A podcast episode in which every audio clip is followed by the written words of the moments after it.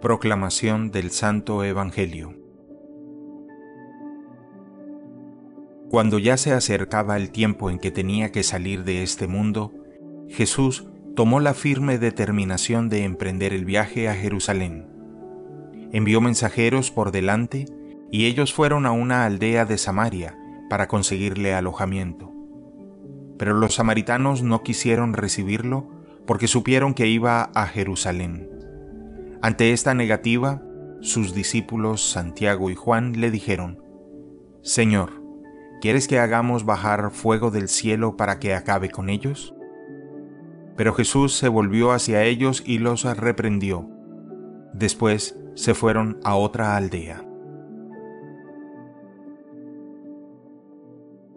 Palabra del Señor.